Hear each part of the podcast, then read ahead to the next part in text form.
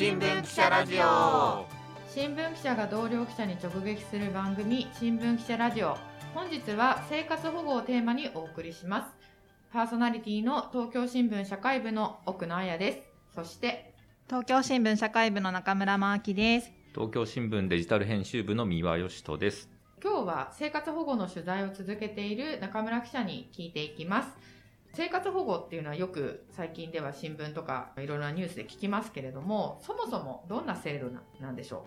う、えっと、そうですね。生活保護は憲法25条で定められている生存権を保障する国の制度なんですね。健康で文化的な最低限度の生活を保障する制度なんですけれども、うん、まあ、一人一人がこう尊厳を持って生きられるように、様々な事情で生活に困ってしまった人たちを自立するのを支えるための制度で、今、利用者はだいたい200万人ぐらいがいる、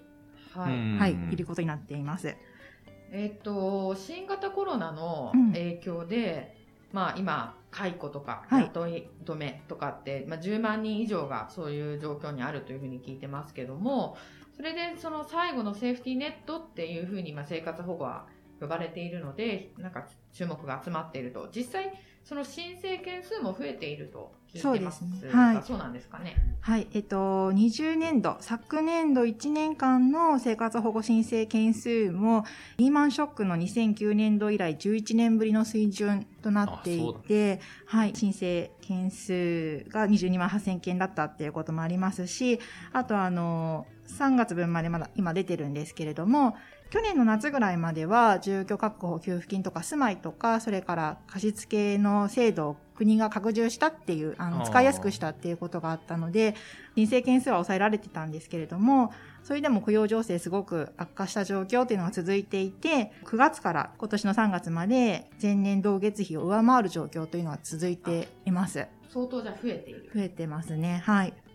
やっぱりそれは新型コロナでもそのいろんな経済的に苦境になっている人が増えてるっていうこととまあ同じなんですよね、はい、リンクすると思います。その貸付でお金を借りても、それでもなかなか自立にまでは至らない、新しい職を見つけられない人とか、たくさんいらっしゃると思うので、あの、そういった時には、まあ、最低限度の生活を守るためにということで、こういう制度があるわけですから、増えているということが言えますね。はい。でこういうふうにこう申請件数が今増えてるという話だったんですけども、うん、この間その国はどういう対応と、をしてきているんでしょうか？そうですね。その国会でもこの生活保護の重要性を議論する機会っていうのが増えたなと思います。うん、それまでそんなにあの話題に上ることが今に比べたらなかったかなと思うんですけど、例えば昨年前安倍首相が、あの、国民には文化的生活を守る権利があると、ためらわずに申請や相談をしてもらえたらと述べたりとか、うん、今年1月にも、あの、今の菅首相が、最終的には生活保護という仕組みもあるっていうふうに発言したりして注目集まってますし、厚生労働省も昨年の12月に生活保護の申請は国民の権利ですと、生活保護を必要とする可能性はどなたにもあるものですので、ためらわずにご相談くださいというふうに、こう積極的に必要な人に使ってほしいっていうことを、まあ、メッセージとして打ち出しているっていうところがあります。でも逆に言うと、それだけ積極的に、まあ、出さないとなかなか申請しづらいっていうような状況が今あるっていうことなんですかね。そうですね。はい。まさに、あの、国にも取材すると、これまでこう、制度について理解が深まってないというか、例えば住まいがないと申請しちゃいけないんじゃないかとか、車とかを売り払わなきゃいけないんじゃないかとか、まあいろいろ不安とか、あと必ずしも正しい情報じゃないものが出回ってたりして、こう、支援につながらないっていう現状があったりして、実際住まいがなくても制度は利用できたりするんですけれども、あの、車を保有してても認められる場合もあるんですけど、正しい理解を知ってもらえるようにということで、国としてもそういった情報発信をしています。利用する側も、なんとなくこう、心理的な、まあ、ハードルとか、っていうのもありそうですよね。そうですね。まさにそうで、で、それがすごくその、生活保護が必要なのに、利用できてない人が多いということにつながってると思うんですね。実際に、あの、国の調査で、2016年の調査なんですけれども、あの、生活保護の、えっ、ー、と、利用できる、えー、最低生活費っていうのがあるんですけれども、その最低生活費に満たない収入、つまり生活保護を使っていい人たちなんですけど、満たない収入なのに生活保護につながってる人たちというのが2割ぐらいっていう調査もあるんですね。これ一部の調査なので、あの、別の調査では4割とかっていうふうにも出てるんですけど、まあ大半の人が使えてないっていうことはあると思うんです。だから、そういったところで支援団体の人とか、当事者の人たちは使いにくい制度だっていうことで、訴える声というのも、この間とても高まっていると思います。それ、やっぱり使いにくいっていうのは、うん、あの、まあそういう条件についての誤解が広あるっていうのと、やっぱりイメージ、うん、なんか生活保護を受けてるっていう、うん、なんかそっちのイメージがあんまり良くないっていうところもあるってことですね。そうですね。イメージについてはとても良くないと思います。例えば2013年ぐらいかなと思うんですけど、お笑い芸人のお母さんが生活保護を使っているからというので、で、すごいバッシングが起きたりして、で、不正受給だっていうことで問題になったりしたんですけども、実際は不正受給じゃなかったし、それによって生活保護を使っているのにそれを隠しているとか、恥ずかしいことだって思うような感情が深まったりとか、他にも例えば小田原市で保護なめんなジャンパーみたいなのを着て、あの、利用者のお宅を訪問するっていうことが問題になったり、あの職員さんが各お宅を訪問すると、で、それによってこう萎縮してしまうとか、うん、生活保護を使うっていうことにマイナスのイメージを持ってしまうっていうことが、やっぱりこの間すごく多かったと思うんですね。で、保護は絶対使いたくないっておっしゃる方って実際にすごくたくさんいるなと思っていて、私も取材ですごくその困窮した状況にあるのに、それでもどうしても生活保護が使いたくないっていう方いらっしゃるんですけれども、自分はこれで頑張っていけるからと、そのスティグマをこう内在化してしまっている自分の中でそういった考え方を持ってしまっているっていう人がたくさんいるなと見受けていて、そこはもっと積極的に国とか、それから自治体とかも PR していくっていうことが必要だと思いますね。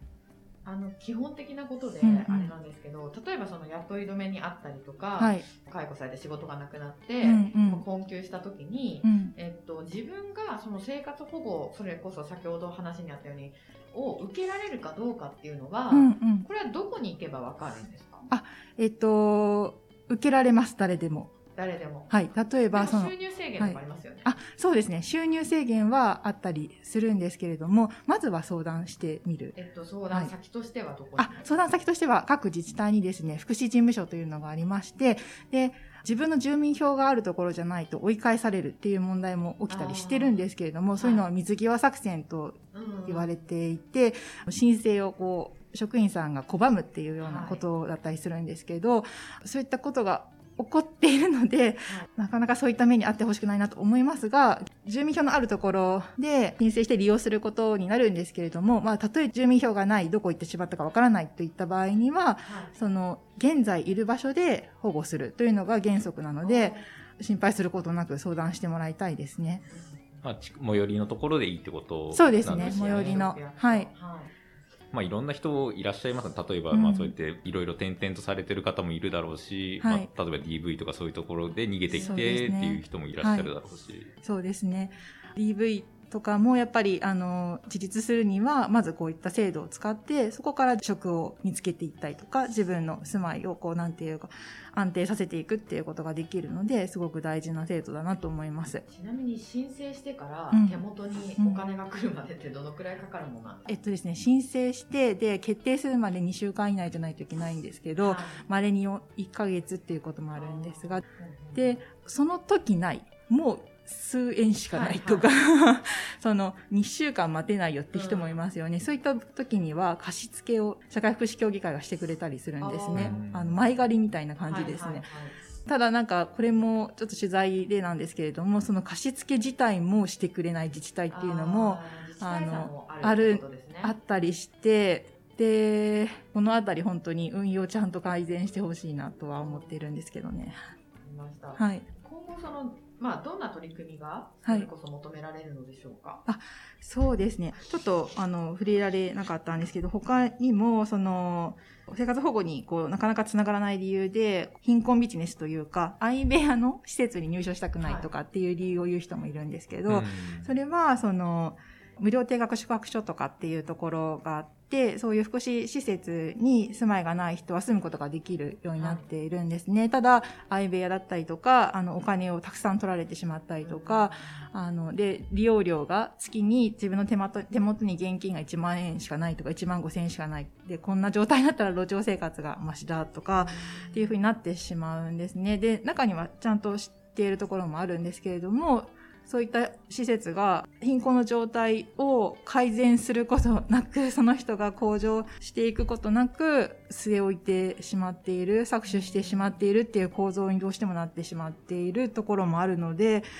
こういったところも課題としてはあるかなと思います。で、もう一つ、あの、扶養紹介っていう、なんていうか、申請したときに、家族に生活保護を申請するんだけれども、援助してもらえませんかっていうふうに自治体側から聞くっていうことがあるんですね。で、これが嫌だから絶対に申請したくないっていう方も多かったんですけど、こちらは今年の4月に厚労省の方が申請者の意向を尊重するように自治体にこう通知しているっていうことがあって、まあちょっと改善が期待できるかなっていうふうにも思うので、まあこうしたちょっと数々の問題があるので、そうしたところに、こう、一つ一つ、こう、改善をしていかなきゃいけないかなと思いますね。宮君、ここまで聞いてどうですか？生活保護についての疑問とか。まあ、やっぱり、このコロナの状況で、経済的に困ってしまうっていうのは、多くなってるのはしょうがないと思うんですよね。で、その時に、まあ、利用しやすい生活保護があって、次にチャレンジできたりとか、一旦その生活を落ち着けるために利用するっていうのはとても必要なんだと思います。でもやっぱりイメージが悪いからなんかあの生活保護を受けたくないとか、ネットとかでもすごい叩かれたりとかしてるのを見ると、なんかちょっとためらっちゃうっていう気持ちはまあすごくわかりますね。なんかあの基本的なことでこれもあれなんですけどさっきそのイメージ改善だったり、うん、まあその誰でも生活保護を受ける権利ありますよっていうのを厚労省とかもこう出してるって言ってましたけど、はい、やっぱりでも困ってる人ってそもそもテレビとかやっぱり情報に触れられない状況があるから、うん、そね、そこを伝えていくのって結構難しいなと聞いてて思いました。そうですね。はいあの、福祉事務所の中には、例えば年末年始にこう閉まってしまうので、こう、チラシを配って歩いたりとか、そういう、ネットとかテレビとかだけじゃない情報発信もしてるところあるんですけれども、ままだまだ足りてないと思うので。必要な人にその情報を届けるっていうのが、より難しい、難しい。そうですね。そうなんですよね。で、よ、見えない、見えにくいあの、ネットカフェで暮らしている人とか特に見えにくいので、うん、そういうアウトリーチっていうのもすごく大事なことだなと思います。